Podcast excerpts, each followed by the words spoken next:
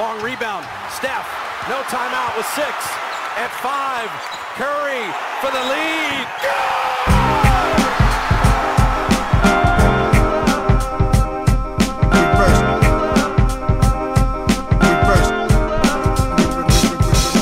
The game is a game. The game is a game. The game is a game. The game is a game. Always, always, always.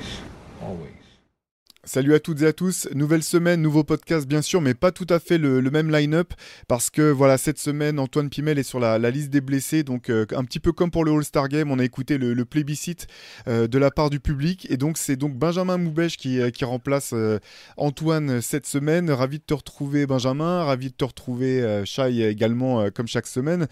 Comment ça va les gars? Première question, pas trop cassé, je sais pas si vous avez regardé vous le, Super Bowl dans la nuit ou si vous avez attendu le matin pour, pour le replay ou pour les, les actions. hein. Ça a donné Si, quoi si, tradition, hein, tradition oblige. euh, Je, je regarde le Super Bowl tous les ans. En plus, là, cette année, il était bien. Il n'y avait pas de quoi s'endormir. Il était vraiment spectaculaire. Donc, euh, ouais. Petite nuit et pour une fois, pas à cause de l'NBA.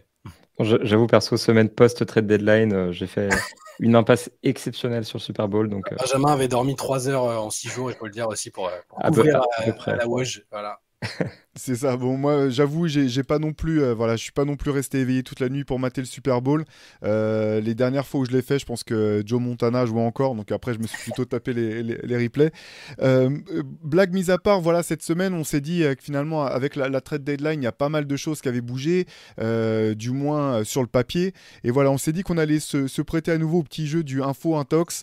On entend pas mal de choses ces derniers temps. On voulait, voilà, confronter un peu nos avis et voir ce qui était solide, voir ce qu'il était moins, euh, moins selon nous. Et puis, bah, tout, d'abord, on va peut-être commencer par ça. Euh, vous n'avez pas pu passer au travers. Euh, LeBron James est désormais devenu euh, le plus, le scoreur le plus prolifique de l'histoire de, la ligue en passant le, record historique de Karim Abdul-Jabbar la semaine dernière. Je vous propose qu'on revienne sur, ce, sur cette perf. Alors, pas tant sur la perf en elle-même, mais sur la question de savoir si ça change quelque chose résolument dans la legacy, dans la place de, de LeBron. En gros, la question c'est LeBron James est-il devenu le GOAT euh, grâce à ce nouveau record, info ou intox Euh, Qu'est-ce que t'en penses, Shai? Euh, alors moi, j'en pense, euh, enfin, je pense à peu près la même chose que, enfin, j'aurais eu la même réaction qu'Anthony Davis pendant le match, c'est-à-dire que, c'est-à-dire que je- je- j'ai du mal à comprendre euh, tout le tout le barnum autour dans un match où il, essentiel euh, dans lequel ils ont perdu. Bon, ça c'est ça c'est mon côté un peu négatif, mais c'est un un accomplissement euh, exceptionnel. Il y a pas, on, savait qu'il le ferait. euh, c'est un testament encore de sa sa longévité, de son excellence. Il y a, a aucun souci. Par contre, bah, la question du GOAT, euh, moi, c'est un c'est un non négatif. euh, c'est encore une fois un avis très personnel, mais je crois pas qu'il faille lier la question de la grandeur du, joueur à, ce record-là. Ça fait partie, c'est un argument pour, euh, bah, pour qu'à la fin, sa carrière serve de, de, modèle à, n'importe laquelle autre euh, pour des joueurs qui viendront après. Euh, mais c'est pas, pour moi, ça le rend pas. euh, ça fait pas de lui le numéro un incontesté parce que pour certains et pour des joueurs même hein, d'ailleurs, d'anciens joueurs, c'est euh, ça y est, il a battu le record, donc euh, il lui manquait que ça. Maintenant, il est forcément, euh, il est forcément le GOAT. Euh, c'est un ensemble de tout, c'est le palmarès, l'impact sur une génération. Il y a tout un tas de trucs qui sont extrêmement difficiles à établir et à quantifier. Euh, pour moi, c'est pas, euh, il lui manquait pas que ça pour euh, être indiscutablement le, le GOAT. Voilà. Benjamin, que- toi, comment t'as vécu ce, ce record? Bah, Le, le record, moi, je trouve impressionnant et extrêmement important. Donc, je comprends justement le, le côté. J'aurais réagi à l'inverse d'Anthony Davis. J'avoue que pour moi, le record est capital. C'est peut-être le moment le plus important de la saison NBA parce qu'on parle quand même d'un classement qui tenait depuis 39 ans et peut-être du classement statistique le plus important. On en fait toujours des, caisses, euh, comme quoi tel joueur a dépassé tel joueur euh, en termes de rebond offensif dans l'histoire de la ligue, en termes d'interception euh, sur un pied, enfin, des, trucs des fois qui, sont lunaires. Mais celui de points, c'est celui que tout le monde veut parce que ce qu'on regarde avant tout, c'est les points marqués par un joueur. Donc pour moi, c'est vraiment un élément très important de la greatness de LeBron James. Ceci étant dit, je pense pas que ça élimine forcément le, débat du GOAT. Et pour moi, Jordan est encore un peu devant. Je me mouille rarement sur la question, mais voilà, je pense que Jordan est encore un peu devant. D'autant plus que ce qui fait qu'aujourd'hui, LeBron James est le meilleur marqueur de, l'histoire de la NBA, surtout la longévité. C'est 20 saisons contre 15 pour Jordan. Et l'argument des personnes qui défendent Jordan a toujours été sur le laps de temps qui lui a été donné, il en a tiré le, maximum possible. Euh, six finales, six titres NBA. Et les autres en face répondaient Oui, mais LeBron est allé plus de fois en finale NBA, ça veut plus dire. Donc en fait, cette confrontation entre la longévité d'un côté et euh, la greatness sur des saisons données de l'autre, ce débat-là ne tombe pas avec le record de LeBron James. Je pense que ça change rien quasiment en fait au débat. À la limite, si ça change quelque chose, c'est qu'au moins ça écarte encore Karim Abdul-Jabbar du débat. Ouais, bah c'est intéressant. Moi, c'est vrai que finalement, enfin, le débat sur, le GOAT est pas celui qui me passionne le plus personnellement parce que je pense que de toute façon, il est forcément biaisé. Les époques sont très différentes. Alors, c'est intéressant de, euh, intellectuellement de faire l'exercice. En fait, c'est intéressant de se poser la question, mais souvent les questions m'intéressent plus que les réponses, dans le sens où euh, les réponses sont forcément biaisées bah, par euh, les, goûts, les, joueurs qu'on a vu jouer, les époques, etc. ce que j'ai trouvé un petit peu dommage finalement dans ce record qui est incroyable, je, tiens, je, vais commencer c'est par là quand même. Record incroyable. Effectivement, je trouve que ça s'est inversé quand même au, bah, palmarès de, de, LeBron. Sa capacité à rester aussi longtemps, à perdurer, à être toujours aussi performant, euh, c'est quelque chose d'incroyable. Et finalement, je trouve ça un petit peu dommage qu'on n'ait pas que n'ait pas permis de souligner la performance incroyable qui était celle de Karim Abdul-Jabbar, qui a réussi ça en étant quand même un big man, en faisant ça à une époque, euh, enfin, aller regarder un peu les chaussures avec lesquelles euh, euh, Jabbar a joué entre les années 60-70, c'est quand même un mec qui a joué, qui a joué sur le playground, qui a joué en, en lycée, qui a fait 4 ans à la fac le fait qu'il ait pu, lui, euh, jouer aussi longtemps, euh, rester euh, peut-être, comme Bill Simmons le, dit dans son bouquin, le, tir à deux points le plus sûr de la ligue pendant, pendant aussi longtemps, c'est finalement, ça a presque pas de sens. Je veux dire, il n'avait pas les ressources médicales ou même simplement la connaissance en termes de préparation physique, de nutrition, sont, étaient, pas du tout les mêmes. Donc j'ai trouvé ça un petit peu dommage que finalement on ne reparle pas un petit peu de, de Karim pour, pour, pour ces choses-là. J'ai trouvé ça sympa que les Lakers lui, voilà, lui, lui offrent une bague particulière pour, pour célébrer ce, la, la, longévité de ce, de, ce record. Et pour la question du GOAT, je suis d'accord avec, avec toi, en fait, Benjamin, et puis euh, avec toi, Chai. Je pense pas que, que finalement ce, record incroyable de, de, LeBron change vraiment la, la, donne. Sinon, euh, euh, Karim lui-même aurait été bien plus souvent que ça dans la discussion, sachant que c'est un des plus grands oubliés, je pense, souvent de, la discussion. quand on parle des, des, plus grands de tous les temps, finalement, on parle, bah, on parle de Russell parce que personne n'en a gagné plus que lui. On parle de Jordan, comme tu l'as dit, Benjamin, parce qu'il a fait sur 6 sur 6. On parle de, de LeBron à cause de, bah, de toutes ces finales disputé et puis de son, sa longévité incroyable. On parle rarement de Karim, ce qui est dommage déjà en, règle générale. Puis euh, bien sûr, j'ai oublié de mentionner Magic, hein, qui euh, Magic et Bird qui sont aussi dans la discussion forcément. Mais, euh, mais moi, pour moi non plus, ça change pas grand-chose. c'est vrai que je suis d'une génération, j'ai eu la chance de voir, alors pas tout Jordan, mais j'ai vu tout le Jordan flamboyant à partir de 91, donc à partir du moment où il a tout gagné. J'ai vu tout Kobe, tout, tout LeBron. Et c'est vrai que et je parle pas de tous les autres joueurs incroyables qu'il y a eu depuis, hein, les Iverson, Shaq, euh, Vince Carter, euh, tout cela.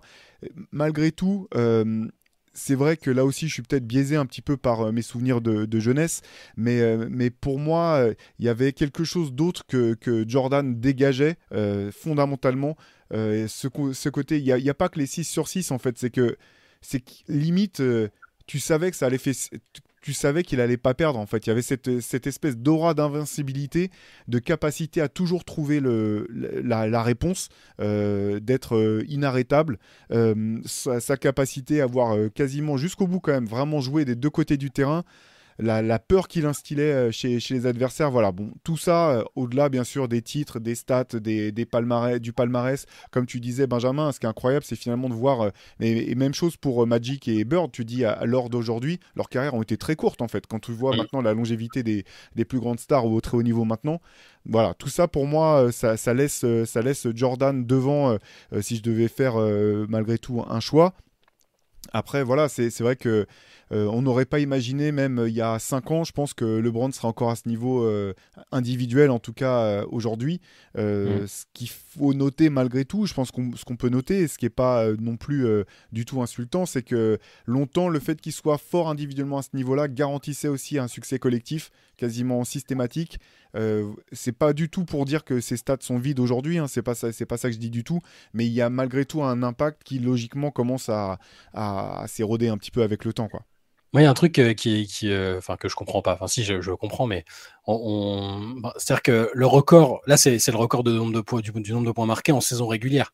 Mais il, détenait déjà celui du nombre de points au total euh, avec les playoffs. Et pour moi, c'était celui-là l'accomplissement. C'est le point. ça, ça, souligne aussi sa longévité et l'excellence qu'il a d'être performant en playoffs. Ça, il l'avait déjà. Donc pour moi, c'est une après, c'est lié à l'importance qu'on accorde à ce record-là précisément sur la saison régulière.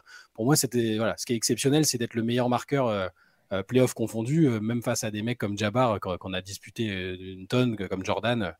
Donc voilà. Mais voilà, pareil, pareil que vous, ça fait pas de, ça fait pas de lui le, le goat. C'est quand même un vaste débat. C'est pas non plus celui qui me passionne le plus, mais je, le, truc perturbant, c'est le, nombre de personnes, dont des anciens athlètes ou des joueurs actuels, qui te disent ça y est, c'est bon, c'est le GOAT. Moi, c'était juste ce côté-là, ce qui fait que pour moi, l'affirmation est pas bonne. Après, pour la partie des athlètes, notamment ceux qui ont joué comme LeBron, je pense qu'il y a quelque chose qui se joue de la même manière que ceux qui ont joué comme Jordan te diront toujours que c'est Jordan le GOAT, euh, en majoritairement parce que c'est lui qui leur a barré le, la, souvent la route pour aller jusqu'au bout. Donc c'est plus facile peut-être, je pense, de dire bon bah j'ai fait une belle carrière, j'aurais pu faire une plus belle carrière, mais juste moi je suis tombé, il y avait le meilleur, le plus grand joueur de tous les temps, c'est lui qui m'a mhm. empêché d'aller au bout. Il y a, il y a aussi ce, côté-là forcément. Et puis euh, en fait c'est toute façon, c'est très compliqué. Euh, ce qui était intéressant, c'est voilà, Antoine Pimel a fait un article la semaine dernière que je vous encourage à aller lire euh, sur Basket Session où il parlait de la plus grande carrière. Et ça, je pense que c'est un débat qui est vraiment intéressant. Est-ce que LeBron est en train de réaliser la plus grande carrière jamais réalisée, sachant qu'elle n'est pas encore terminée hein. Il a encore, euh, logiquement, je pense légitimement, l'espoir de, rajouter, d'essayer de rajouter une bague à son, à son palmarès. C'est une question qui est, vraiment intéressante parce que, voilà, effectivement, la carrière de Jordan est immaculée, mais elle est plus courte. Donc, c'est vrai que finalement, l'un comme l'autre, on fait des choses que l'un et l'autre n'ont pas, pas réussi à faire. Quoi. Bah, c'est clair que l'aspect longévité de LeBron, c'est quelque chose qui est très inspirant pour tous les athlètes. Et personnellement, ça me saoule un petit peu de lire à chaque fois qu'il réussit un dunk. 38 ans, le mec a 38 ans, on a compris, il n'y a pas de problème. Mais ça reste impressionnant quand même d'avoir un mec de 38 ans qui fait ça et d'avoir réussi à gagner avec autant d'équipes. Il l'a fait quand même au Cavalier, euh, au Heat, enfin chronologiquement du, du, coup au Heat, au Cavalier et aux Lakers le faire dans des positions aussi différentes à chaque fois, c'est assez impressionnant. Et puis le faire aussi contre les Warriors de 2016, euh, qui, euh, qui était quand même l'une des meilleures équipes de, de l'histoire, c'est aussi quelque chose qui ajoute de la saveur à son parcours. Donc LeBron, même si euh, je ne le place pas en haut de la pyramide des meilleurs joueurs de l'histoire, garde une carrière exceptionnelle et peut-être, comme dit Antoine, justement, la plus grande carrière de l'histoire, de par sa longévité, de par la variété de son parcours, de par le storytelling, etc. Peut-être la plus grande carrière il euh, n'y a pas de doute. De toute façon, à ce niveau-là, on débat de, différences infimes entre les joueurs, ou alors euh, de. Enfin, on, cherche vraiment à, éliminer deux joueurs parmi les deux meilleurs joueurs de l'histoire. Euh, à, trancher là-dedans, c'est compliqué parce que on a un tel niveau de greatness que ça nous échappe un petit peu, j'ai l'impression. Puis, comme disait Shai, je crois, il y a une question de génération. ma génération a plus vu LeBron, la tienne, Théophile, a plus vu Jordan. Donc, je pense que les gens de ma génération commencent à pousser davantage pour LeBron. Et peut-être qu'avec le temps, ça changera, les perceptions évolueront et on commencera à mettre LeBron euh, systématiquement en 1 et Jordan un peu plus en 2 avec des défenseurs de plus en plus rares. Mais je trouve que le, débat est tellement euh, subjectif, tient tellement à peu de choses, tellement de problèmes de critères. On parle de meilleure carrière, on parle de meilleurs joueurs. Enfin, c'est compliqué. Donc, euh, la position de LeBron James aujourd'hui, qui est celle de deuxième selon moi, n'a rien de n'a rien de mauvaise entre guillemets, c'est logique. Et je pense qu'il faut s'en contenter à un moment et accepter que que c'est déjà très bien d'être deuxième au classement all-time. Moi, je suis, je suis d'accord pour, euh, je serais toujours d'accord pour dire qu'il a peut-être la plus grande carrière. Je suis même d'accord pour dire que c'est peut-être le joueur le plus complet euh, qui ait jamais eu, probablement. Après, sur le, voilà, comme tu dis, les critères euh, pour, la, pour le GOAT, c'est toujours un peu obscur et, mm. Bah, par contre, si tu, si tu demandes à Michael Jordan de se contenter de la deuxième place, ça va être compliqué. Le, le Brown tête, euh, si tu dis à, Jordan, non, mais t'imagines, tu l'as en interview, puis tu lui dis, bon, maintenant qu'il y a plus de gens qui ont, connu LeBron, euh, je pense que ce serait bien que tu acceptes d'être deuxième. Je pense que mais ce sera peut-être post-Jordan, je pense, à mon avis. Ça arrivera euh, quand on aura perdu Jordan. D'accord. bon, euh, allez, on continue. Restons sur le côté, euh, sur une, équipe que, que, LeBron connaît bien, euh, sur les Lakers. les Lakers ont sauvé leur saison grâce à leur mouvement à la trade deadline. Info ou intox, Benjamin? Bah, Écoute, info, j'ai envie de dire. En ce qui est compliqué, c'est que les Lakers aujourd'hui sont extrêmement bas dans le classement de la conférence Ouest. Ils sont 13e avec un bilan négatif de 26-31. Donc réussir à remonter en playoff, c'est déjà quelque chose qui risque d'être compliqué. Euh, donc, euh, il y a une marge d'erreur dans ce que je dis. Mais je pense que, et ça je l'ai écrit aussi, les Lakers n'auraient pas pu faire de meilleurs moves à la, trade deadline parce que clairement, le problème euh, Russell Westbrook, c'était le plus gros problème de l'équipe. il s'intégrait pas trop. Certes, il avait un bon rôle en sortie de banc, mais tu préfères avoir un starter plutôt qu'un mec en sortie de banc. Le vampire, le vampire du, vestiaire. ça, c'est, la citation est terrible, mais mais il y a, y a, sans doute un peu de ça aussi. Et ils ont, ils ont fait un peu le tri justement dans ces joueurs qui marchaient pas trop. Euh, je pense aussi à Patrick Beverly qui était là et qui s'est fait transférer. Euh, je pense à des mecs qui servaient pas à grand-chose comme Damien Jones. Ils ont ramené donc trois starters, c'est-à-dire D'Angelo Russell, Malik Beasley qui leur apporte pas mal de shoot aussi, et soit Rui Hachimura, soit Jared Vanderbilt au poste 4 en fonction de, comment Darvin Ham voudra gérer ses rotations. En fait, avec, très peu de choses, seulement un premier tour de draft et des joueurs plus ou moins indésirables, ils ont réussi, je trouve, à changer drastiquement leur équipe et complètement du coup leurs 5 majeurs, ce qui leur donne vraiment le maximum de chances de finir par, rattraper ces playoffs. Donc je pense qu'ils ont fait la meilleure chose possible à la deadline. Maintenant, la question, c'est sauver la saison. Est-ce qu'ils vont y arriver dans le temps qui leur est imparti? Ça va dépendre du physique de LeBron. Euh, il y a aussi la question sauver la saison. Quels sont les critères euh, Ils vont peut-être sauver un peu les apparences en arrivant à se qualifier en playoff. Mais à la base, l'objectif, c'était le titre. Et ça, je pense qu'ils en sont encore très loin. Donc, dans une certaine mesure, info, mais attention à ne pas se manquer sur la fin de la saison et attention aussi à, voir les objectifs des Lakers euh, peut-être pas trop ambitieux. Pour moi, un tox. un tox dans le sens, J'estime qu'il était, trop, il était déjà trop tard pour sauver la saison. Je pense comme toi, Benjamin, que, qu'il pouvait peut-être difficilement faire mieux. Effectivement, quand tu vois le profil des joueurs qui sont arrivés, c'est, voilà, il leur manquait ce type de joueurs-là. Euh, euh, là, le, visage de l'équipe est plus sympathique, on va dire, plus, plus compétitif. Mais pour moi, c'est déjà beaucoup trop tard pour sauver la saison. Euh, même si dans le scénario le plus optimiste, ils arrivent à accrocher le play-in, qui est pas, c'est pas du tout garanti, parce que des équipes comme OKC et compagnie vont, vont vraiment pas leur laisser. C'est pour ça que le, le, fameux soir de la, du, du, record, euh, voir OKC gagner, pour moi, c'était, enfin, j'aurais été fan des Lakers, j'aurais considéré ça comme une catastrophe et j'aurais. C'est pour ça qu'Anthony Davis, pour une fois, moi qui ai du mal un peu avec lui, j'ai totalement compris la réaction. Mm. Euh, après, oui, voilà, sauver la saison, c'est quoi? Parce que là, à moins qu'ils se qualifient au play-in et que derrière, ils arrivent à, je sais pas, à faire un run incroyable jusqu'en finale de conférence, avec du coup donc des perspectives sympas pour la saison prochaine, où tu peux te dire, allez, euh, on, est sur, on, surfe sur une dynamique et on est compétitif, j'aurais du mal à trouver que la saison est sauvée. Pour moi, euh, c'était en début de saison et à l'intersaison précédente que, bah, que, les erreurs ont été faites, toutes celles que tu as énumérées. Euh, le, fait de patienter pour Westbrook, pour, et puis les joueurs que le supporting cast autour. Les erreurs ont déjà été commises et pour moi c'est trop tard pour sauver la saison au sens atteindre les objectifs naturels que doivent être ceux des Lakers quant à LeBron James, Anthony Davis et, et, tout, le, tout le barnum autour de cette franchise. Donc, un, tox, la saison n'est pas sauvée. Je pense qu'il est trop tard pour qu'elle soit sauvée. Elle peut être moins catastrophique et peut-être, euh, peut-être qu'il y aura des promesses pour la saison prochaine. C'est le maximum que je peux envisager pour eux. Ouais, bah moi je partage ton avis. Euh, j'aurais dit un tox aussi, euh, Shai, même si euh, je, moi j'ai plutôt salué en fait ce que les Lakers ont fait à la trade deadline. J'ai trouvé que c'était très bien pour tout ce que tu as dit, Benjamin. Bah, pas ne donner qu'un pic, récupérer des joueurs qui sont vraiment complémentaires d'Anthony Davis et de LeBron et qui voilà donner du sens un petit peu à, cette équipe qui était très mal construite. Par contre, voilà, je pense qu'il est trop tard. Ils sont effectivement ils sont loin au classement. L'objectif c'était de gagner un titre, rien de moins, ou au moins faire partie des contenders. Là, meilleur scénario euh, meilleur scénario possible, ils raccrochent le play-in, ils font, les, ils font un tour de play-off. Je vois, j'ai quand même du mal à les voir aller euh, beaucoup plus loin, euh, surtout quand on sait que, bah, que là, LeBron a un peu mal au pied, qu'Anthony Davis est quand même un certain un matin sur deux, qu'il faut, il va falloir du temps pour que, pour que la, la, sauce prenne. Et puis, voilà, D'Angelo Russell, on en parlait un petit peu la semaine dernière. Moi, je trouve que c'est plutôt un, c'est un bon pic par rapport à cette équipe des Lakers, même je suis pas fan de D'Angelo Russell.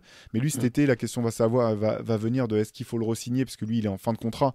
Est-ce que les Lakers vont vouloir s'engager avec lui? Est-ce qu'ils pourront euh, mettre en place un sign and trade qui leur permettrait peut-être de récupérer euh, quand même euh, des choses intéressantes en retour? Ça, je sais pas. Donc j'ai l'impression qu'il y a toujours autant d'incertitudes au bout du compte du, côté des Lakers, même si ça me semble mieux construit, moins, mieux construit pardon, et, mieux foutu que, que par le passé.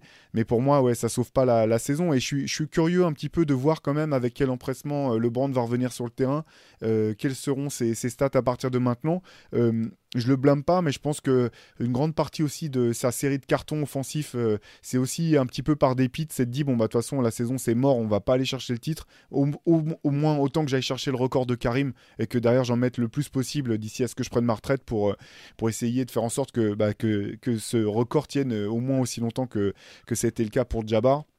Donc ouais, moi plutôt un tox pour moi aussi pour le, côté les Lakers ont sauvé leur saison. Pour revenir sur cet aspect un peu long terme du coup que Shai a évoqué, il faut quand même noter que dans ce qu'il récupère, on... Jared Vanderbilt reste sous contrat l'année prochaine pour 5 millions de dollars. Et vu le profil du gars, j'avoue que c'est, je trouve plutôt une bonne affaire. Carrément. Pas mal, c'est bien, vu, ouais. Pareil, Malik Beasley a une team option à 16 millions de dollars et c'est un profil qui, je trouve, euh, leur correspond très bien. On a souvent parlé de Buddy Hill au moment où ils ont récupéré Mhm. Westbrook. On se disait, il leur faut un shooter. Donc c'est un peu le même profil. Donc c'est pareil, ils l'ont verrouillé pour la saison prochaine. Et c'est bien aussi, je pense, récupérer D'Angelo Russell, ça clique mieux que Russell Westbrook. Mieux vaut avoir lui plutôt que, Westbrook. Et euh, de toute façon, la, situation de long terme est similaire avec Russell ou avec Westbrook. Dans la mesure où ils sont agents libres, ça leur laisse des possibilités. Donc peut-être Di- D'Angelo Russell, mais peut-être Kyrie Irving aussi s'il est disponible, parce que c'est la piste constamment évoquée. Pas sûr que ce soit le, bo- le bon gars, mais je veux dire, ils auront des options.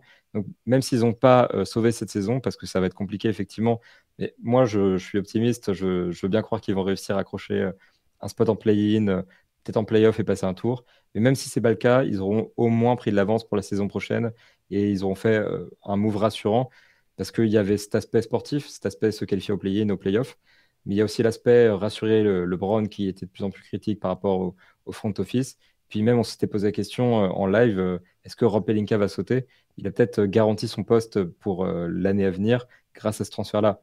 Donc il y a quand même beaucoup, beaucoup de choses positives à, à retenir là-dedans. Et puis, si c'est pas la saison des Lakers, au moins peut-être la saison de Rob Pelinka a été sauvée par ce transfert. Ouais, non, c'est clair. En tout cas, en fait, je partage ce que tu dis. J'ai juste le sentiment qu'ils ont fait le genre de deal qu'ils auraient dû faire il y a deux ans, en fait, et qu'ils ont perdu, ils ont gaspillé deux ans de, bah de, alors peut-être pas du prime de LeBron, mais en tout cas de, quand même de, de LeBron à encore un niveau, euh, niveau incroyable. Euh, deux ans durant lesquels, certes, Anthony Davis a été euh, blessé par-ci par-là, mais où il est encore lui euh, plus ou moins dans son prime. Donc ces deux années-là font, font quand même très mal du côté de, du côté des Lakers, quoi. Mm, clairement. Mais c'est- si tu parlais d'Anthony Davis, enfin, là, pour finir brièvement sur le sujet, en fait, pour- de mon point de vue, on peut faire tous les, tous, tous les changements qu'on veut dans l'équipe autour de LeBron, etc. Mais si, si Anthony Davis n'est pas capable d'enchaîner trois semaines sans, sans, sans être blessé, euh, là, là si- s'il fait 25 matchs sans se blesser et une, une campagne de playoff, quelle qu'elle soit correcte, je, serais un petit peu optimiste pour eux. Mais c'est- lui c'est l'élément clé. euh, LeBron, il- ça restera LeBron, même avec des petits pépins ici et là. Le supporting cast, peu importe lequel il sera, finalement, euh, le- le- au, mieux, euh, au mieux il sera, euh, au plus ils auront de chances de faire quelque chose. Mais pour moi, tout est autour d'Anthony Davis et de la question de savoir si, si tu peux, euh, si- s'il est assez fiable pour que, pour, que tu puisses construire euh, avec lui. Bah, je pense que non, malheureusement. Mais euh, c'est pour ça que là, j'ai du mal à, me dire, bravo, c'est super. grâce à ça, ils ont sauvé la saison et même la suite. C'est très compliqué. Pour, moi, tout, tout tourne autour de Davis, en fait. Ouais, c'est clair que c'est la clé en tout cas pour, euh, pour les saisons à venir, pour la suite. Euh, bon, ça on verra du côté des Lakers. Allez, j'enchaîne avec une autre, euh, une autre question concernant la conférence Ouest. Forcément, avec le trade de Kevin Durant, Phoenix est devenu le grand favori pour gagner le titre. Info ou intox Bah, pour moi, c'est un faux, enfin grand favori. Ce qui est compliqué, c'est que c'est dur de les mettre toutes en, en 1. Mais j'ai envie de dire, il y a un, y a un groupe de trois, de trois équipes que je vois tout en haut, parmi lesquelles Boston et Milwaukee étaient déjà là, et Phoenix vient de l'intégrer avec le transfert de Kevin Durant. Et pour moi, c'est clairement les favoris de l'Ouest. Pour moi, ils font partie des favoris au titre. Et c'était pas le cas avant le transfert de Kevin Durant. Parce que je trouve que, bon, déjà, on parle de Kevin Durant, on parle d'un des meilleurs attaquants de l'histoire de l'NBA, peut-être le meilleur scoreur naturel de l'histoire de l'NBA. Euh, le mec, certes, est régulièrement blessé, mais de manière générale, il arrive à enchaîner les matchs. Et quand il joue sur le terrain, ça fait toute la différence, y compris en playoff. euh, Peut-être pas l'année dernière, mais l'année précédente, il avait fait un run merveilleux avec Brooklyn en jouant quasiment tout seul avec les blessures d'Arden et de, de Kyrie Irving. Et je trouve que c'est un profil qui fonctionne bien dans le jeu de, Monty Williams, qui connaît bien. Euh, le gars s'entend déjà avec la co-star euh, Devin Booker. Il, va jouer avec un intérieur athlétique, euh, donc DeAndre Ayton. Ça lui correspond bien aussi. L'équipe, elle est bien, elle est bien construite en fait dans son 5 majeur. Et certes, le banc manque peut-être un peu de profondeur, mais déjà, il y aura moyen de renforcer au niveau du marché des buyouts. De manière générale, je suis pas sûr que l'équipe ait forcément besoin d'une énorme profondeur quand elle a un 5 majeur aussi, aussi fort. Aujourd'hui, j'ai du mal à voir un seul 5 majeur meilleur que celui des Suns. Donc j'ai envie de dire, le transfert de Kevin Durant, pour moi, ça change tout de la course au titre, des playoffs à l'Ouest et de la saison des Suns. Ah, j'ai envie de contredire Benjamin aujourd'hui. Je sais pas. je- Toi, t'es un pessimiste, moi je suis un optimiste, c'est comme ça. Ouais, c'est ça. On a l'habitude. Non, mais au moins, au moins, on est dans la, on est cohérent par rapport à ce qu'on disait les- la semaine dernière, que ce soit pendant le live ou le podcast précédent. Mais c'est-à-dire que je, suis- je suis d'accord avec ce que tu as dit, parce que Kevin Durant, c'est la star la plus adaptable à quelle équipe et qui la rend immédiatement la meilleure. C'est voilà, il y a personne d'autre comme lui, je pense. Euh, Mais je maintiens ce que j'ai dit, c'est-à-dire que je trouve que 25 matchs, environ 25 matchs, c'est très court pour créer une alchimie. Euh, ça ça a jamais marché de, de- mettre quelqu'un pour 25 matchs, aussi fort soit-il, et que ça, cartonne immédiatement et que ça aille jusqu'au titre. Même Jordan, quand il est revenu, ça n'a pas suffi. euh, je, pense qu'ils seront très dangereux, qu'ils vont probablement aller loin, mais que le fait qu'il faille trouver cette et que Kevin Durant revient de blessure, on ne sait pas encore exactement quand il va revenir. Donc quand je dis 25 matchs, ça peut être 20, ça peut être 15. Je pense qu'il y a des équipes qui euh, seront plus prêtes et qui se connaissent mieux, même juste à l'ouest. Euh, euh, Denver, par exemple, même Memphis, même s'ils sont pas dans une très bonne période. Je pense que c'est des équipes qui se connaissent mieux. Les Warriors, j'en parle même pas. S'ils arrivent en, à pleine puissance au moment des playoffs, bah, contre Phoenix, j'aurais tendance à penser que, le fait que l'équipe se connaisse mieux et depuis plus longtemps est un atout. Et par contre, en revanche, euh, donc un tox pour c'est le favori euh, numéro un maintenant, que ce soit à l'ouest ou en général, mais info, euh, ce sera le favori l'année prochaine s'ils reviennent sur la ligne de départ avec Kevin Durant, Chris Paul, Devin Booker et bah, des, un effectif un petit peu plus profond sur certains postes, là où ils ont perdu certains joueurs dans, dans, le trade. Donc un, un, tox, mais un tox raisonnable. Voilà. Ouais, bah moi je suis, je suis assez mesuré aussi parce que j'aurais tendance à dire, à dire info sur le potentiel, mais un tox sur les fêtes, dans le sens, je m'explique un petit peu. C'est-à-dire que je, pense effectivement que ce, ce trade de Kevin Durant change totalement la dynamique de cette équipe de Phoenix, bien entendu, et aussi potentiellement de la hiérarchie de la conférence Ouest. Euh, que, que, ça le fait euh, automatiquement, euh, ça, ça, les place parmi les favoris même au titre, à la finale et au titre. Par contre, j'ai quand même, moi j'ai des interrogations. Pour moi, elles sont pas autour de Kevin Durant, très honnêtement. Elles sont plutôt tournées autour de, de Chris Paul. Euh, je sais, j'ai l'impression que c'est un peu tard en fait dans, dans la carrière de, Chris Paul pour que ça, en fasse une armada aussi incroyable ou, ou quasiment invincible euh, que ça. Euh, bien sûr, il y a un scénario qui est possible pour que, pour que les, les, les, Suns aillent en finale, voire gagnent le titre. c'est pas du tout en dehors du, du, du, champ des possibles pour moi, mais, mais j'ai l'impression qu'il y a quand même pas mal de questions sur l'état de santé, le niveau, de, la capacité de Chris Paul à performer et notamment à répéter en fait les performances euh, l'an dernier, c'était particulier, mais la manière dont, euh, Dallas a ciblé Chris Paul en playoff, c'était quand même assez alarmant parce que c'est une chose qui avait jamais été faite euh, par, par le passé. Donc tout ça m'inquiète, enfin pas m'inquiète, mais me, me, pousse à me dire que c'est tout n'est pas si rose que ça pour, euh, Phoenix, ou du moins si évident que ça. Euh, même pour l'année prochaine, moi je, suis quand même curieux de voir euh, ce qui va se passer autour de Chris Paul durant l'intersaison. ça dépendra bien sûr de ce qui se passera en playoff, hein, il n'y a pas de doute. S'ils sont champions, Chris Paul repartira à coup sûr. Mais ça voilà, c'est plutôt là qu'il y a un bémol. Moi je pense que Keddy va très vite s'intégrer à cette équipe. On en parlait un petit peu la semaine dernière avec Chai et Antoine. Moi j'étais plutôt optimiste de ce côté-là ils vont être forts, ils vont être compliqués à jouer, mais pour moi, ça en fait pas forcément euh, les, euh, voilà, le, grand favori ultime. Euh, comme tu disais, Benjamin, je pense que Milwaukee, Boston, et puis on va y venir après, mais Denver sont des équipes qui, me semblent plus sûres, en fait, qui me semblent avoir plus voilà, de, il y a plus d'éléments sur lesquels tangibles sur lesquels je me dis bon il y a, y a plus de plus elles sont plus sûres tout simplement de mon point de vue quoi moi, juste pour revenir sur Chris Paul, euh, j'ai comme tout le monde cru, euh, je pense que là, on avait droit à un déclin un peu brutal euh, en début de saison, mais je suis en train de me demander si s'il n'a pas eu des soucis. alors, je parle pas de la Kardashian curse avec le truc avec avec Kanye West, mais j'ai l'impression qu'il a vécu une mauvaise période, quelle qu'elle soit. Et, ce que je vois de lui là récemment, j'ai l'impression que ça va beaucoup mieux. Et, savoir qu'il va avoir Kevin Durant, donc il sera pas, il sera même pas option numéro 2 en fait. On va juste lui demander de, créer et de défendre à un niveau raisonnable, ce qui, ce qui à mon avis sera capable de faire euh, s'il décide de jouer jusqu'à 41, 42 ans. S'il veut, je pense qu'il aura, il a l'intelligence, le, le key basket pour être euh, un playmaker et un défenseur honorable euh, jusqu'à très très longtemps. Je, pense que dans ce rôle qui, qui est plus aussi important, il sera encore très très fort. Et de ce qu'on a vu de lui récemment, euh, ça, me, honnêtement, je, suis assez optimiste euh, pour lui et pour eux en général, même pour l'année prochaine. Euh, il y a quand même le risque, on ne sait jamais, peut-être qu'effectivement ça va pas si bien que ça et qu'ils vont, ils vont se tourner vers quelqu'un d'autre. Hein. on n'est pas à l'abri que Kyrie décide de venir à Phoenix, enfin ou, que les, les, Suns voilà, tentent cette piste-là. Mais sur Chris Paul en particulier, je suis un peu, je suis un peu moins inquiet. J'ai l'impression qu'il est sur la bonne voie et qu'on retrouve un Chris Paul vraiment très fort encore. Ouais, bah là on peut, on peut parler aussi tout à l'heure, on parlait de la longévité incroyable de, de LeBron. On peut en parler pour Chris Paul parce qu'en fait, euh, à cette taille-là, j'ai pas souvenir d'autres joueurs qui ont réussi à être impactants aussi longtemps. Mais ce qui est dur un petit peu, c'est que justement à cette taille-là, le moment où tu commences à baisser de. ou défensivement tu peux plus vraiment tenir les duels, ou tu plus tout à fait l'explosivité que, que tu avais avant, c'est mm. euh, souvent la marche, elle est, elle est assez violente en fait. Euh, quand tu commences à, voilà, à perdre un petit peu ces choses-là.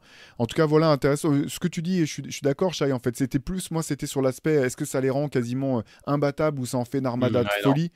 Euh, Voilà, c'est là où je me dis que, vu l'âge euh, de, de Chris Paul et ce qu'il montre par moment, je suis pas aussi sûr que ça. Mais euh, Ah non, je suis d'accord avec toi là-dessus. Non, non, C'est pas les Warriors de 2017, c'est clair. Voilà. Voilà.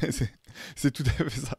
Allez, bah, je vous propose d'enchaîner sur une autre équipe de la conférence Ouest que j'ai un peu, un peu teasé.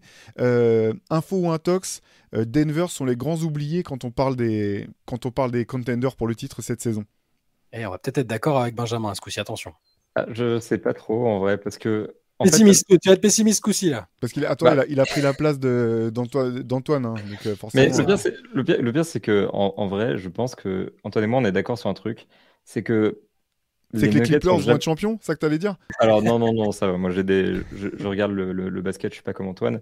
Mais euh, non, sérieusement, euh, en fait, le truc, c'est que Antoine, il dit souvent un truc qui m'intrigue, c'est euh, on ne sait pas encore si on peut vraiment construire dans la NBA moderne une équipe autour d'un pivot. Et nécessairement, je me pose aussi la question dans le sens où les Nuggets font une super saison régulière. Nikola Jokic est pour moi le meilleur joueur de la ligue, indéniablement actuellement sur cette saison. Mais la question, c'est est-ce que leur modèle peut fonctionner en playoff? Parce que même s'ils ont de super résultats, c'est peut-être l'équipe la moins conventionnelle parmi les favoris au titre. On a déjà vu Milwaukee gagner, Boston a une construction assez typique, euh, Phoenix aussi a cet alignement de superstars qui donne un argument évident. À Denver, j'ai l'impression que Nikola Jokic euh, va être un peu éprouvé en playoff, comme il a pu être l'année dernière quand il était très ciblé. Et ça risque d'être peut-être un peu compliqué. Je pense qu'il a le génie tactique, il a la patte technique pour réussir à s'en sortir parfaitement bien. Et c'est un joueur d'une dominance assez incroyable. Donc je veux croire que les Nuggets peuvent clairement viser des finales NBA et sont un contender. Maintenant, est-ce que c'est les favoris malgré, enfin, avec leur, premier, leur première place de l'Ouest? Je mets quand même d'autres équipes devant parce que j'ai l'impression que déjà il y a ce problème de pivot, il y a aussi le problème de Jamal Murray. C'est-à-dire que Jamal Murray, parfois on a l'impression que il est merveilleux, c'est Jamal Murray de la bulle, il est, il est excellent, il met tout ce qu'il il met tout ce tente, il est très bon des deux côtés du terrain, c'est un bon organisateur, etc., etc. Et puis d'un coup, boum, il manque quatre matchs et il revient un petit peu euh, en dedans. Donc c'est là où j'ai des interrogations, c'est est-ce que Jamal Murray est prêt vraiment à mener une longue campagne de playoff avec les Nuggets? Michael Porter Jr. aussi pour moi est un petit peu irrégulier. Donc pour moi, les questions elles sont plus dans euh, l'irrégularité du roster et la capacité d'une équipe d'aller loin avec un pivot. Donc euh, Nuggets, euh, pour moi, c'est une grosse équipe, c'est un contender, mais je mets quand même d'autres équipes devant, notamment les Suns. Donc, euh, je vais dire euh, un tox. Et ouais, et ouais, ouais, j'étais pessimiste. dire, il savait, il savait. Non, ben non, moi, moi, info, parce que, alors, évidemment que s'il y a des blessures, ça change la donne, mais on va, Oui. on va essayer, d'être- optimiste comme Benjamin. Ah, tu, tu, tu l'étais moins avec Anthony Davis, hein, quand même. Bien sûr. Mais euh, pour moi, on les a pas encore vus sur la version euh, avec Jokic, Murray à pleine puissance, euh, Aaron Gordon, Michael Porter Jr. On les a pas encore vus tous ensemble. Il, a, il y a toujours eu un pépin. Et la, la fois où le moment où Jamal Murray s'est blessé, pour moi, ils avaient une fenêtre de tir euh, e- excellente pour gagner le titre. Ça n'a pas pu se faire. Donc là, je pense dans, dans, dans le dans l'hypothèse où ils arrivent en playoff avec cette même dynamique-là, avec cet effectif-là, euh, pour moi, ils se connaissent parfaitement. Jokic a, pris de l'expérience. Euh, on parlait de la construction autour d'un pivot. Je partage le point de vue d'Antoine sur le ou son scepticisme sur la pertinence de construire autour d'un pivot. Sauf que j'ai même du mal à envisager Jokic comme un pivot. Euh, pour moi, c'est un, joueur qui, voilà, qui a inventé un poste quasiment ou qui a fait passer ce, fameux poste de point forward à un niveau jamais atteint. Donc, vu, qu'il n'a pas les, caractéristiques traditionnelles du pivot, euh, je, vais exclure Denver de ce scepticisme. Et, euh, et- je pense qu'ils sont totalement armés pour aller au bout et gagner cette année. Euh, je comprends. hein, Enfin, Murray, Jamal Murray revient super bien ces dernières semaines. Je trouve qu'il les fois où il était vraiment présent et là, il, a, su mettre les, enfin, faire des matchs à 30 points en plus. Aaron Gordon, on en parle très peu, mais moi forcément en tant que joueur qui, adore le Magic, fan du Magic à un moment. Euh, il m'a beaucoup frustré, mais à Denver, il a trouvé, il fait partie de ces joueurs qui ont besoin de trouver un rôle euh, euh, euh, précis et c'est pas celui de superstar. Gordon est excellent à Denver, il est vraiment parfait. Michael Porter Jr., je suis plutôt un sceptique au niveau, je suis plutôt sceptique sur ce joueur, mais quand il est là, il a ce potentiel, cette force de frappe offensive qui fait que si c'est ta troisième ou quatrième option, bah, c'est quand même plutôt sympathique. Euh, non, moi je suis, un, je suis un hyper optimiste pour Denver et j'ai presque envie en fait de les voir euh, être performants euh, et- ou en tout cas de les voir sous leur meilleur visage pour voir si effectivement bah, Jokic est capable d'emmener une équipe jusqu'au bout. là, je pense que oui. Donc, info pour moi. Pour clarifier un point, juste s'il n'y a pas de problème physique, personnellement, j'avoue que je les mets beaucoup plus haut dans, mon, dans ma liste, voire favori. Ma question, c'est aussi quand même vraiment par rapport aux pépins physiques. Comme tu l'as dit, on, a, on les a rarement vus tous ensemble. Mes mm. interrogations sont surtout là-dessus et aussi un peu sur Jokic, mais ça, on l'a compris. quoi. Ouais, bah, moi, pour, euh, pour donner apporter ma pierre à l'édifice, moi, je dirais info aussi. Euh, quand, en fait, juste après le trade d'Aaron Gordon, moi, enfin, euh, je pensais que Denver avait tout pour aller gagner le titre. Malheureusement, Jamal Murray s'est blessé quasiment dans la foulée. Je les ai trouvés ultra dominateurs le, peu de matchs qu'ils avaient joué quand ils étaient au complet. En fait, j'ai l'impression que c'est l'équipe qui a tout. Elle a tout en tout cas pour sortir de l'Ouest, gagner le titre. je pense qu'effectivement, un match-up avec Boston serait vraiment intéressant et je j'ai l'impression que c'est un peu l'équipe la plus dangereuse pour Denver, euh, que, ce serait Boston. Après, c'est la plus dangereuse pour un paquet d'équipes. Hein. Il n'y a pas que pour Denver, euh, on s'en doute. Mais moi, je trouve qu'il y a vraiment tout dans cette équipe pour aller loin. Ce que je trouve super intéressant, c'est finalement la saison que Jokic a fait l'an dernier. on l'a vu devoir scorer ce qui est pas fort. On l'a vu devoir porter l'équipe tout seul. Et je trouve ça super intéressant de se dire que pour des playoffs, effectivement, euh, les questions autour de Jamal Murray sont réelles, autour de Michael Porter Jr., qui est un joueur très clivant, je, les entends, même si moi je suis plutôt du côté des, optimistes par rapport à lui. Mais je me dis, il Jokic, on a vu l'an dernier que si besoin, s'il y avait besoin, il pouvait porter l'équipe tout seul. Euh, et ça, ça, fait, ça en fait une équipe hyper dangereuse parce que c'est une équipe qui joue très bien ensemble, qui a un vrai collectif, qui euh, va se renforcer euh, clairement là, sur le marché des, des buyouts de manière euh, intéressante pour compléter un petit peu son, son banc. Et Reggie, Jackson, Jackson, arrive là. Exactement, ce que je trouve une addition parfaite pour, pour cette équipe. Il y a, c'est en, gros, tu, tu, rajoutes Reggie Jackson. Au pire, ça se passe mal et ça te pénalise pas parce que tu le fais pas jouer. Au mieux, ça marche très bien et tu renforces ton banc encore plus. Euh. donc, je trouve que c'est vraiment le profil parfait pour eux. Voilà, je pense qu'ils ont tout vraiment pour aller très loin. Je serais pas du tout surpris s'ils si, sortaient de l'Ouest. Et Jokic, pour, revenir, pour finir sur Jokic, euh, bah, effectivement, il, devait porter, il avait un poids sur les épaules très important parce que Murray était pas là. Là, cette année, je le trouve d'une sérénité. Euh, son temps de jeu est pas, euh, gigantesque et j'ai l'impression qu'il est en total contrôle de tout ce qu'il fait et qu'il sait exactement ce qu'il faut faire pour faire gagner l'équipe, euh, sans en faire trop, sans en faire pas assez. Il je le trouve, euh, bah, je le trouve, je trouve qu'il a une tête de triple MVP déjà forcément, mais voilà, il y a une sérénité qui me fait dire, voilà, attention, cette année, c'est peut-être c'est peut-être vraiment l'année des Nuggets. En tout cas à l'Ouest. Après, évidemment, sur une affiche des finales en, face, on n'en a pas parlé. Il y a des équipes qui sont incroyables. Mais euh, en tout cas, pour sortir de l'Ouest, j'ai l'impression que c'est la bonne année pour, euh, pour Denver. Ouais, je partage ce que tu dis sur, sur En fait, il a un côté, il me fait penser à, euh, voilà, on avait pas mal parlé de, de Jokic dans notre numéro 10 de Rivers, le spécial playmaker. Et dans, sur ce point-là, il est vraiment au début de son prime, ou un petit peu comme sur, le début de la de LeBron, on était déjà, enfin, son sens de la passe était incroyable, mais au fur et à mesure des saisons, on voyait qu'il y avait un moment où c'est pas simplement qu'il lisait la situation, c'est que il savait que s'il allait, si le ballon allait à tel endroit, il allait se passer ça mécaniquement à l'opposé, une espèce de compréhension de maîtrise et de capacité à finalement à, contrôler complètement tout le jeu euh, par sa science du, jeu et par son, son talent. Et Jokic, je pense qu'il est vraiment là, il, est vraiment là en fait. Et euh, là-dedans, il est au niveau des, euh, bah, des Magic, des euh, des, Larry Bird, des, LeBron, d'autres, de Luca, euh, sans doute euh, bientôt aussi, qui est, qui, est, pas loin de ce niveau très flippant. Et donc, je voulais juste rajouter un mot là-dessus, Shai, parce que je, te, je, voilà, je partage complètement ton, ton avis sur, sur ça par rapport à Jokic. Et donc, d'ailleurs, autant le dire. Allez, bon, là, on va voir. je serais étonné qu'on ait un avis différent. On va voir ça.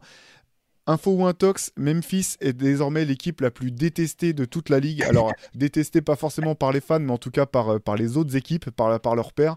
Euh, info ou Intox, Benjamin? Bon, malheureusement, j'ai envie de dire euh, info parce qu'on en est arrivé à un stade où effectivement les, les Grizzlies ont un comportement un petit peu compliqué dans, dans, la ligue. En fait, c'est passé au début pas mal par Dylan Brooks et ses actions un peu dirty.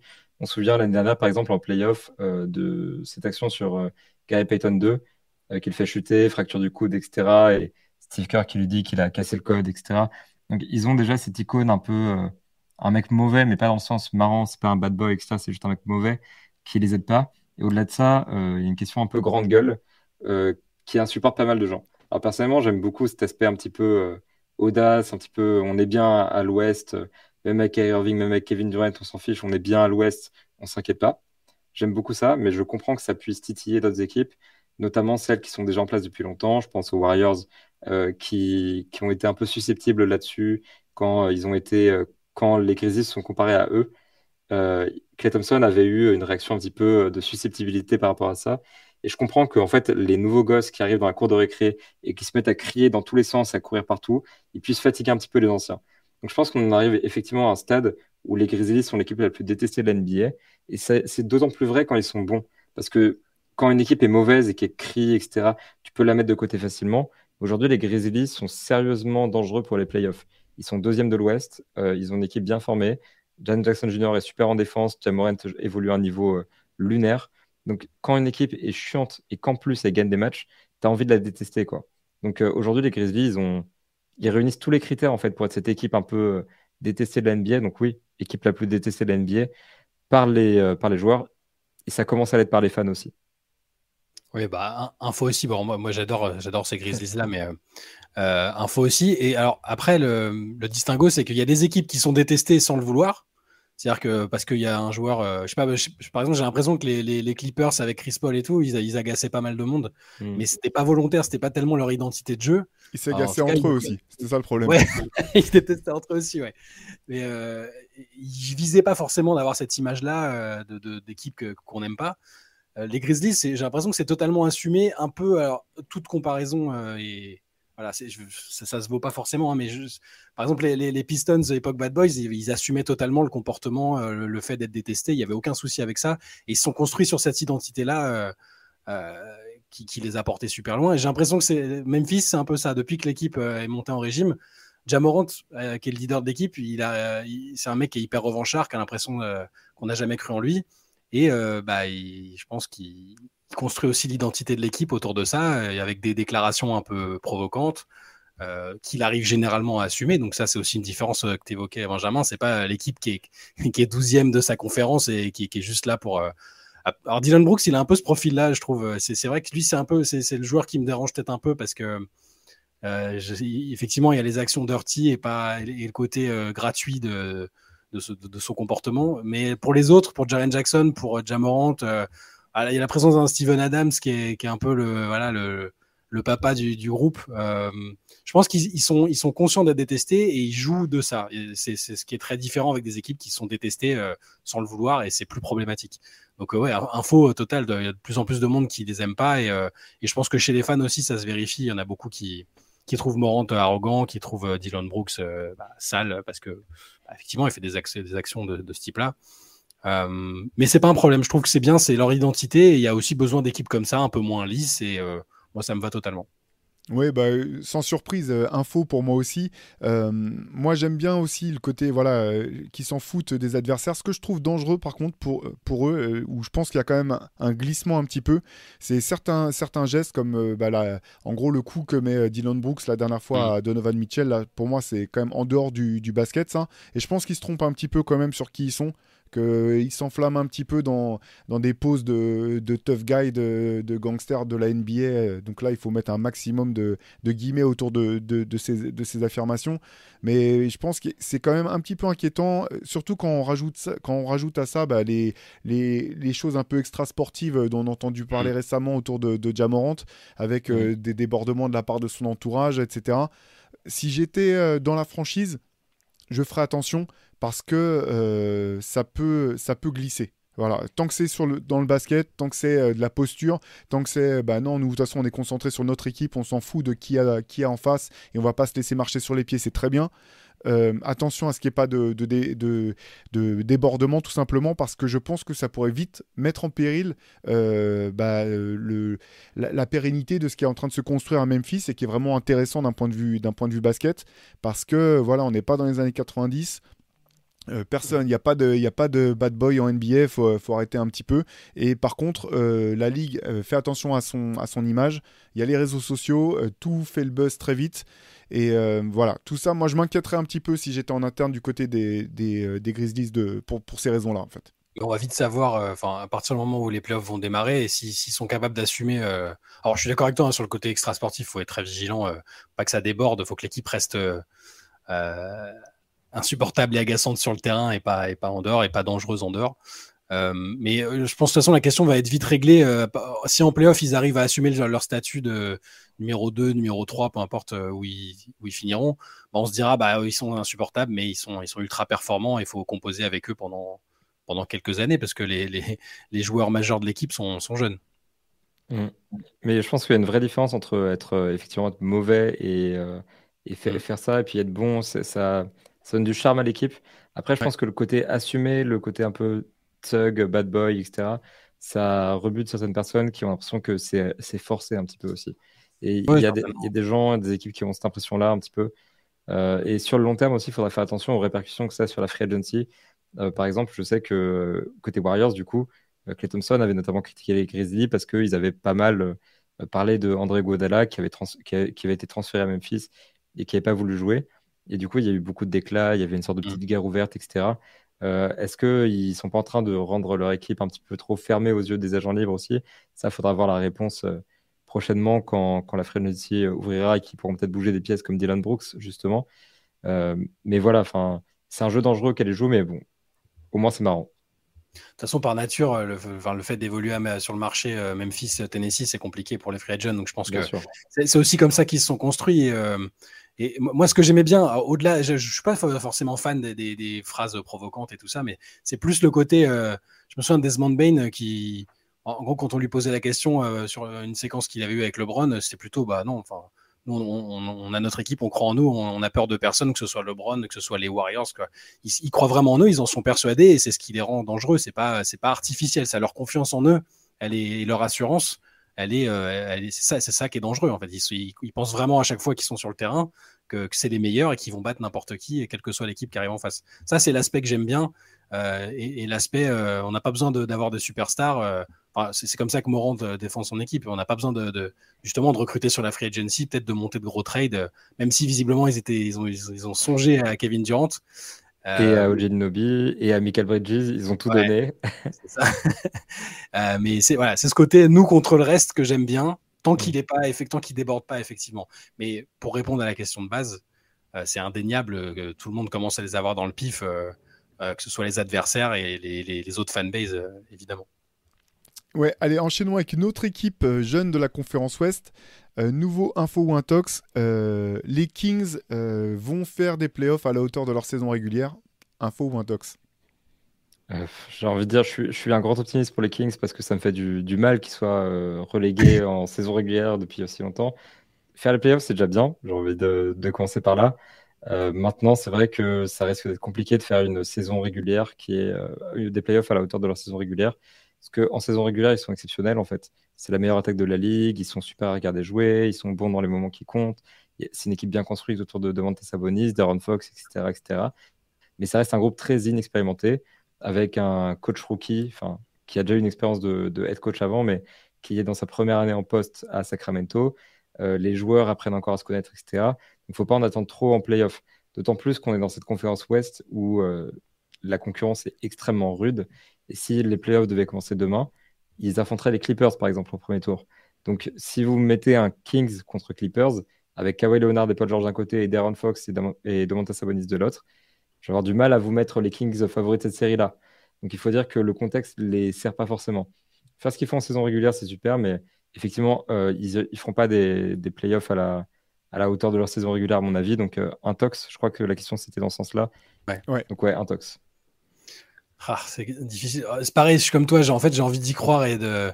Enfin, c'est une fanbase qui, est, qui a tellement souffert qu'elle mérite mmh. euh, une, déjà une série entière de playoffs et ça, ils vont l'avoir parce qu'ils sont là, là c'est stable. Euh, quand je vois encore, là, je vois le niveau d'Aaron Fox en ce moment, là, dans, dans, le Money Time, il est, c'est le joueur le plus clutch de la ligue, il est hyper productif, il est, l'équipe entière euh, attaque fort, défend moins mal que ce qu'on pourrait croire, avec un coach euh, à, l'ADN défensif, Mike Brown à la base. Hein. donc, c'est, moi, c'est ce, qui me donne, ce qui m'inspire confiance peut-être dans, l'éventualité d'une série de playoffs, même contre les Clippers, qui sont au final, on ne sait pas trop ce que ça peut donner c'est qu'il il a, de l'expérience, Mike Brown. Il sait, défensivement, je le crois capable de, d'ajuster un peu, de, trouver des adaptations par rapport à l'adversaire, de changer un peu le visage de l'équipe euh, euh, en, cas de série de playoffs. Donc, je suis forcément, si tu me demandes est-ce qu'ils vont passer euh, un tour de. S'ils jouent contre les Clippers, est-ce qu'ils passent Là, comme ça, je pense que non. La, mais, dans tous les cas, c'est une victoire de jouer une série de playoffs euh, après 17 ans de, disette, euh, ils seront peut-être frustrés. Tu finis troisième et tu sors au premier tour, euh, ça, sera techniquement un upset. Mais si c'est les Clippers, c'est que, tu t'es bien défendu, que tu prends pas un sweep, que tu as, mis en place des choses pour, la- suite, dans tous les cas, ce sera positif. Donc, alors, je vais dire un tox aussi parce que je pense qu'ils seront dans tous les cas un peu en difficulté en termes d'expérience et, vu les, grosses équipes qui se profilent, euh, s'ils restent troisième, les, grosses équipes qui se profilent en face. Mais dans tous les cas, ce qui se passe en ce moment et ce qui va se passer euh, en playoff, ah, sauf euh, catastrophe, hein, sauf sweep avec que des blowouts, là tu te diras bon bah ils sont là, est-ce, est-ce qu'ils vont réussir à, enchaîner? Ce sera ça, aussi, ce sera un défi. Mais sinon, ce, sera positif dans tous les cas, je pense. Ouais, de toute façon, c'est bah, déjà très bien que, que les Kings reparticipent aux playoffs.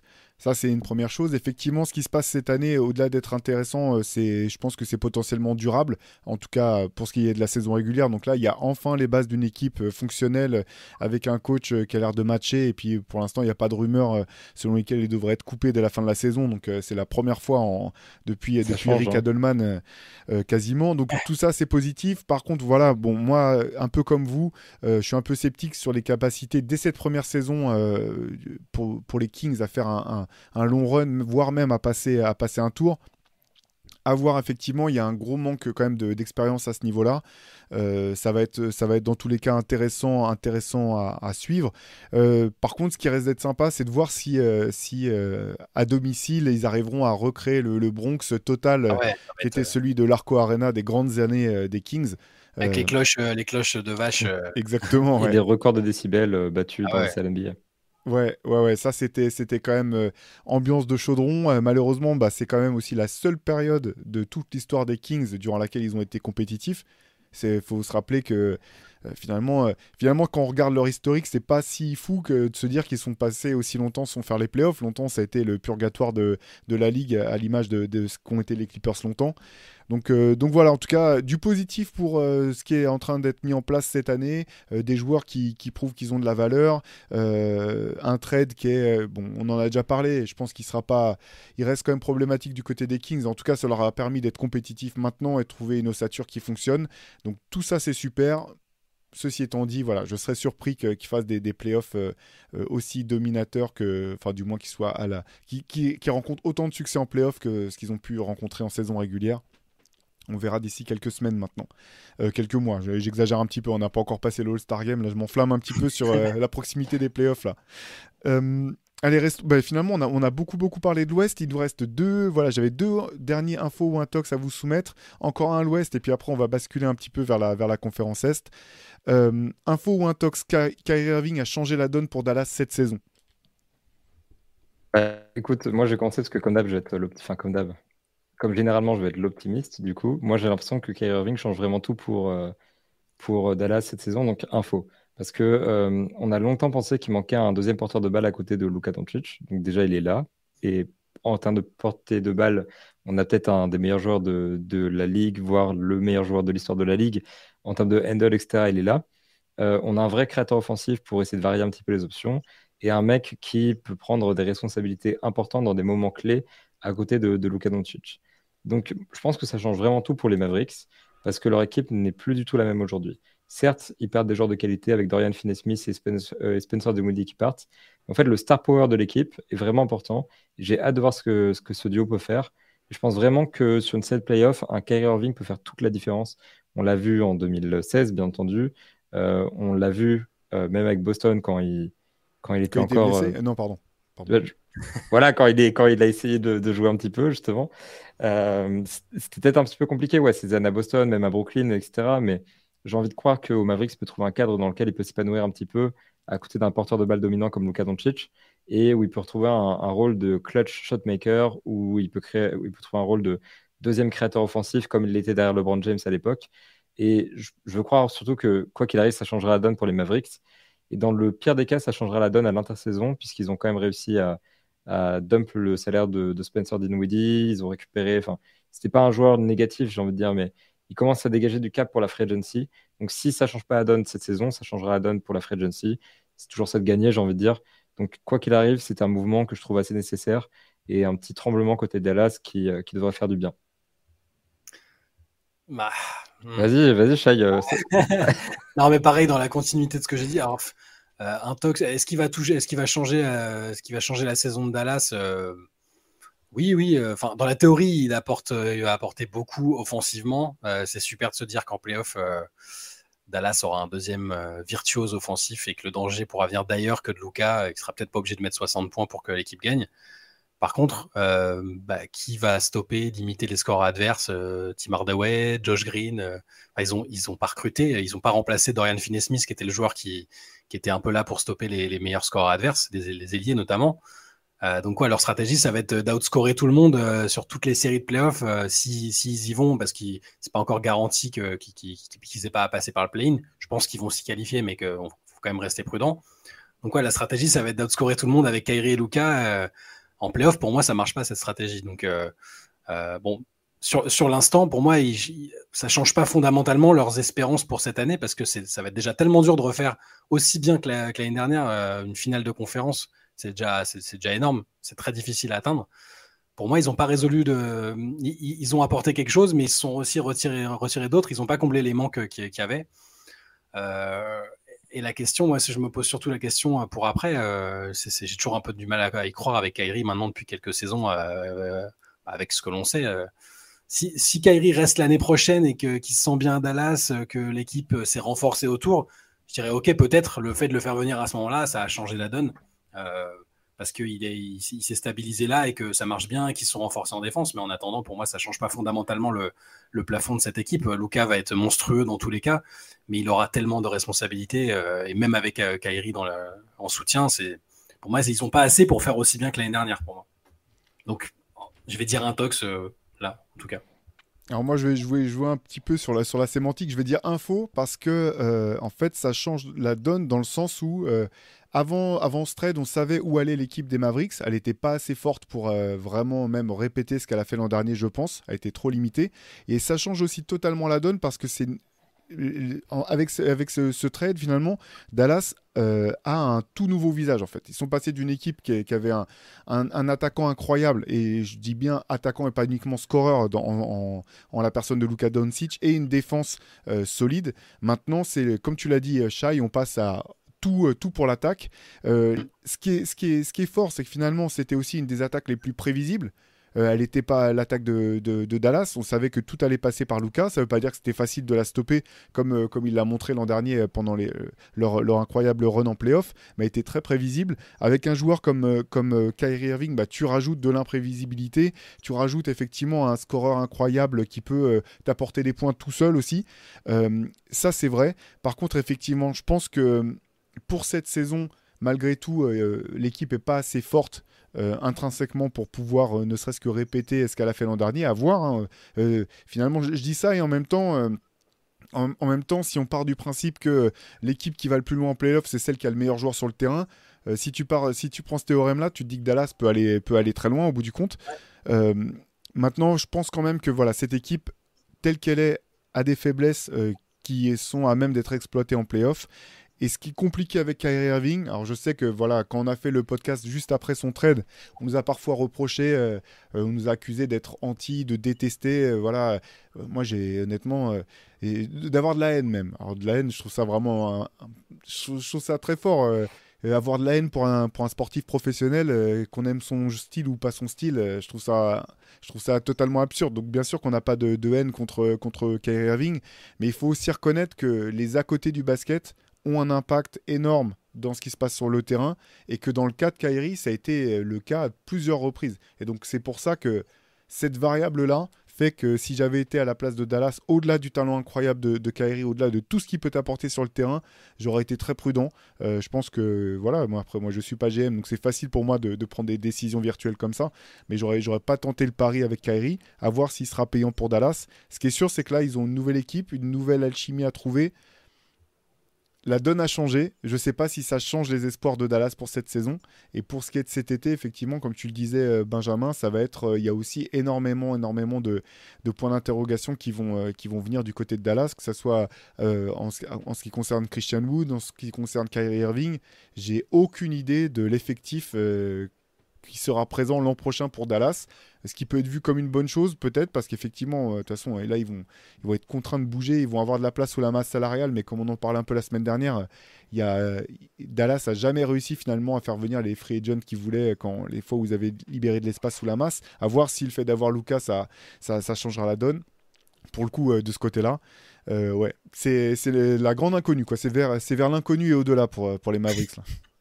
Mais pour finir juste sur, sur c'est pas personnellement en tout cas, c'est pas de la haine du tout. C'est juste une gigantesque déception parce que c'est un joueur et même un, type que j'aimais beaucoup euh, au début de sa carrière. Le joueur, euh, on va pas en reparler dix ans, c'est un phénomène, c'est un divertissement à lui seul depuis le début de sa carrière. Hein. C'était déjà un, showman euh, phénoménal et un scoreur et un ball handler incroyable. C'est plus voilà, sur en dehors et, même sur, le côté sportif, la façon de, de vouloir partir de Cleveland, euh, ce qu'il y a eu à Boston, ce qu'il y a eu maintenant après à Brooklyn. C'est tout ça, c'est juste, voilà, c'est pas, c'est pas de la haine, c'est juste une énorme déception euh, constante depuis quelques saisons. Voilà. Allez, on va finir. Je vous avais dit qu'on parlerait un petit peu quand même des, équipes de l'Est. info intox, tout le monde a oublié que les Milwaukee Bucks étaient toujours là et étaient, était, euh, était en pleine bourre. Alors la question elle est un petit peu, un petit peu longue, mais j'ai l'impression en gros que Milwaukee finalement est passé pour tout un tas de raisons, est passé sous les radars tout au long de la saison et qu'il y a quand même quelque chose d'assez euh, sérieux qui est en train de se, monter, enfin pas de se monter, mais qui est, toujours là du côté de Milwaukee, que finalement c'est un peu euh, l'équipe dont, personne ne parle mais qui pourrait, qui pourrait aller très loin. Bah, je pense qu'il y a du vrai déjà dans le côté pas sous le radar pour plusieurs raisons. D'abord par habitude, j'ai envie de dire, parce que on a l'habitude que Milwaukee soit dominant en saison régulière, en fait, ou même en playoff. On a l'habitude de, l'excellence de Milwaukee parce qu'ils ont gagné un titre il n'y a pas longtemps, parce qu'ils ont un double MVP qui a prouvé euh, qu'il était l'un des, meilleurs joueurs de la ligue, voire le meilleur peut-être. Euh, et clairement, il y a une lassitude un petit peu. On est plus surpris de voir Milwaukee tout au long de la conférence Est. Donc, il passe un peu sous le radar à cause de ça. Il passe aussi sous le radar parce qu'en vrai, Antetokounmpo est moins, est moins bon cette saison. Euh, dans les chiffres totaux, on ne voit pas trop la différence parce que il est toujours à 32,5 points par match, il prend 12,3 rebonds, 5,4 passes, il est dominant en défense, il est excellent, etc. Mais en, fait, en, termes d'efficacité, il y a clairement une baisse où, comment dire, en fait, dans ses pourcentages et dans ses tirs, dans ses points générés, il est moins bon que les saisons précédentes. on voit 122,4 points générés pour 100 tirs tentés. C'est dans le milieu de la ligue pour un big les saisons d'avant, elle était plutôt euh, dans le top de la ligue. Donc en fait, euh, il y a une petite décroissance. puis il y a aussi la blessure de Chris Middleton qui refroidit un petit peu les gens et qui fait que, euh, n'ayant joué que quelques matchs cette saison, c'est pas très rassurant de voir un lieutenant qui est sur des béquilles la plupart du temps. Donc pour toutes ces raisons, c'est passé sous le radar. Maintenant, si Milwaukee arrive en playoff avec Chris Middleton en forme, avec une équipe aussi soudée que d'habitude, avec Maintenant, ils ont fait des, ajouts intéressants à la trade deadline. Ils vont peut-être en faire sur le marché des buyouts. Je pense du coup à Jake Roder hein, sur, la, sur la deadline, évidemment. Euh, s'ils arrivent avec ce groupe-là bien formé, avec tout le monde en forme, etc., c'est des contenders, voire c'est les favoris pour le titre. Donc en fait, euh, on a un petit peu cette impression que la hype n'est pas montée de toute la saison, mais il y a moyen qu'ils se retrouvent du jour au lendemain en finale de conférence, voire en finale, NBA, et que bah, d'un coup, effectivement, on s'intéresse à eux parce que ils sont là, il faut quoi. Et comme chaque année, ils, sont au rendez-vous et ils assurent. Donc euh, clairement, pas sous le radar, c'est info. Clairement, ils sont contenders, info aussi. Euh, il y a moyen qu'il fasse de grandes choses cette année. Info aussi de mon côté parce que je pense qu'on a, on a tous euh, à peu près euh, tenu pour acquis quasiment que Boston allait remporter la, allait, finir la saison régulière en tête de l'Est. Or, il n'y a plus que 1.5 d'écart entre les deux. Et ils sont passés sous le radar Milwaukee parce qu'ils ont eu une sale série à un moment et que c'était très compliqué. Yanis a manqué des matchs. Middleton, comme tu le disais, bah, il n'est pas, vraiment là de manière constante. Euh, du coup, euh, ils sont sortis des radars euh, de cette manière-là, et en plus des paramètres habituels, du, on, tient pour acquis qu'ils vont être bons, et donc on, les sort un peu des, spotlights de l'attention médiatique. donc oui, info, info, ils sont là, ils sont sur la dynamique actuelle, ils sont en train de remonter et, peut-être qu'ils vont passer devant Boston sans que personne s'en aperçoive et qu'ils vont être champions de l'Est sans qu'on s'en aperçoive aussi. À partir du moment où ils ont Yanis, ils sont automatiquement considérés comme, euh, pour moi, comme euh, quasiment les favoris de l'Est, même s'il y a Boston. Donc euh, oui, mais médiatiquement, de toute façon, en dehors d'Yanis, on parle pas beaucoup de, Milwaukee. Et il y a le, ce phénomène de lassitude qui, qui, joue beaucoup et qui fait qu'on on en parle moins que d'autres équipes émergentes à l'Est ou à l'Ouest. Donc Voilà, info, réponse simple. Ouais, bah, je, partage, je partage votre avis globalement. De toute façon, c'est vrai que le cas Middleton est quand même inquiétant. Après, c'est vrai que pour les équipes qui ont été championnes comme ça, il y a une donnée qui est, qui est, quand même assez rassurante pour Milwaukee. C'est c'est que si euh, il revient enfin vraiment à son plein s'il aborde les, les playoffs à son plein niveau, je pense que c'est une équipe qui peut vraiment se remettre à fonctionner à plein régime. Et puis avec un joueur comme Yanis, c'est un petit peu la wild card, c'est-à-dire que on sait aussi que, ce que tout ce que tu dis, Benjamin, est super, to- totalement pertinent et effectivement intéressant. Et aussi, on sait dans le même temps, pardon, qu'il a cette capacité à hausser son niveau de jeu comme il l'a fait euh, dans les moments les plus importants, que ce soit euh, dans les finales de conférence à l'Est ou même en finale NBA face aux Suns avec son match euh, totalement incroyable plus de, à plus de 50 points. Voilà, c'est un peu, un peu le cheat code euh, du gars qui peut faire ce- dont tu as besoin. Si tu as besoin de 25 rebonds sur un match, bah, il va aller les chercher. Si tu as besoin qu'il en mette 50, il en mettra 50. Et puis, euh, qui, euh, peut porter son équipe sur ses épaules. Euh, ça veut pas dire effectivement qu'ils sont forcément plus forts que, Boston. hein. C'est la série que tout le monde attend de voir. Euh, Cette série, euh, voilà, je, prie juste que que- qu'on aura l'occasion de la voir et qu'elle ne sera pas marquée par, des blessures, qu'on pourra vraiment voir ces, deux équipes euh, à leur plein régime. Mais effectivement, je pense qu'il y a la lassitude. Je pense que oui, voilà, il y a aussi, c'est une équipe qui a peu bougé, qui a gardé le même corps, donc enfin le, même- cœur d'équipe, donc c'est un peu moins sexy, un peu moins, ça fait moins la une des, journaux ou des, ou, des, sites spécialisés. Mais en tout cas, je pense que c'est une équipe qui est toujours aussi dangereuse et, euh, voilà, qui, je serais pas étonné non plus, euh, comme tu, comme tu comme vous le disiez, euh, si elle devait se, se frayer un chemin jusqu'au final NBA, je pense que c'est tout à fait dans, de l'ordre des possibles. Ils sont sur, ils sont sur 10 victoires de suite quand même. hein. C'est, Mm. euh, on s- faut se rappeler que la, la saison dernière, Boston avait, démarré son run euh, à mi-saison et après un début poussif, Milwaukee a eu un, alors un, un très gros début. Ils ont gagné les 9 premiers matchs, si je, me, si, si je me souviens bien. Et après, ça a été très poussif. Là, ils sont sur une dynamique qui laisse penser que ça va, ça va durer. Et... Ouais, je pense que personne, de toute façon, à l'Est, personne n'a envie d'affronter Milwaukee en playoff, même enfin, avec ou sans Middleton. euh, dans tous les cas, tu, tu te prends Yanis en face, c'est un, casse-tête terrible. Donc, euh, non, non, oui, ils, seront là. J'imagine pas de scénario où ils sont pas là. Après, si, Middleton n'est pas là, forcément, tu- t'es Boston, t'es Philadelphie éventuellement, tu, tu, tu, tu te dis qu'il y, a il y a moyen. Mais pour les autres équipes, je vois pas de, je vois pas de scénario optimiste face à Milwaukee. Ouais, C'est compliqué. Je pense que même s'ils étaient sixième, septième de la saison régulière, on, on les classerait parmi les contenders parce que, effectivement, enfin, on parlait de, des Suns juste avant. Je trouve que c'est un peu le même profil d'équipe dans le sens où, sur le papier, ils ont des joueurs capables de faire toute la différence et ils ont un énorme 5 majeur. Ils ont, en fait, sur le papier, c'est une des meilleures équipes. La différence, c'est qu'effectivement, si Chris Middleton revient pour les 20 derniers matchs, ce ne sera pas comme si Kevin Durant revenait pour les 20 derniers matchs parce qu'il il se réintègre à quelque chose qu'il connaît déjà. En fait, les Bucks connaissent le chemin, ils savent comment aller en finale, ils connaissent leur groupe, ils ont des, des systèmes bien en place. La seule intégration qu'ils ont à faire avant la fin de la saison, celle de Jake Roder, ce qui risque d'être pas très compliqué par rapport à Kevin Durant, par exemple. Donc, ils sont en place, quoi. Donc, euh, s'ils se chauffent sur la fin de la, saison régulière et qu'ils ré- qu'ils récupèrent Chris Middleton, j'ai presque envie de les qualifier comme favoris. C'était mes favoris en début de saison. Et, je pense qu'ils ont une des équipes les plus, euh, les plus complètes, les plus dangereuses pour, pour les playoffs. Donc, euh, attention à ne pas dormir sur, euh, sur, le, sur Milwaukee, comme disaient les Américains. Exact, exactement.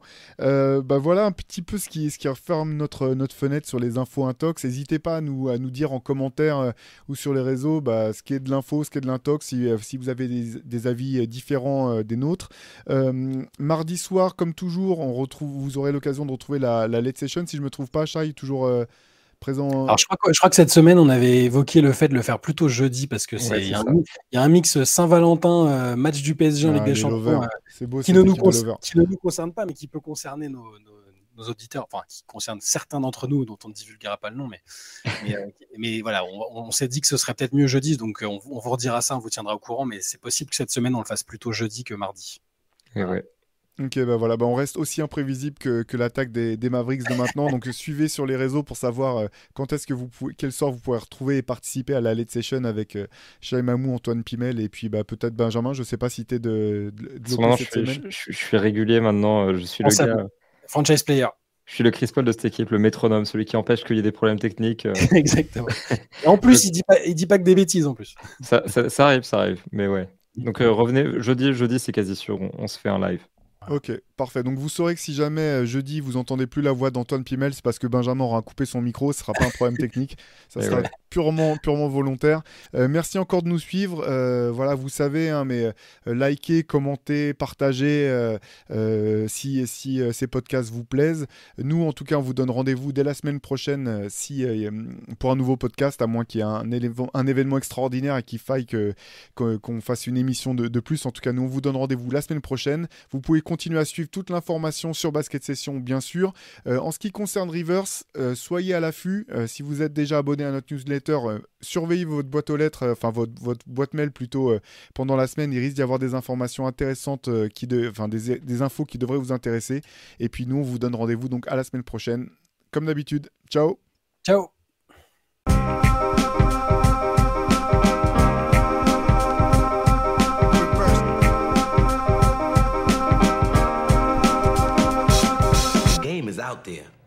And it's either play or get played.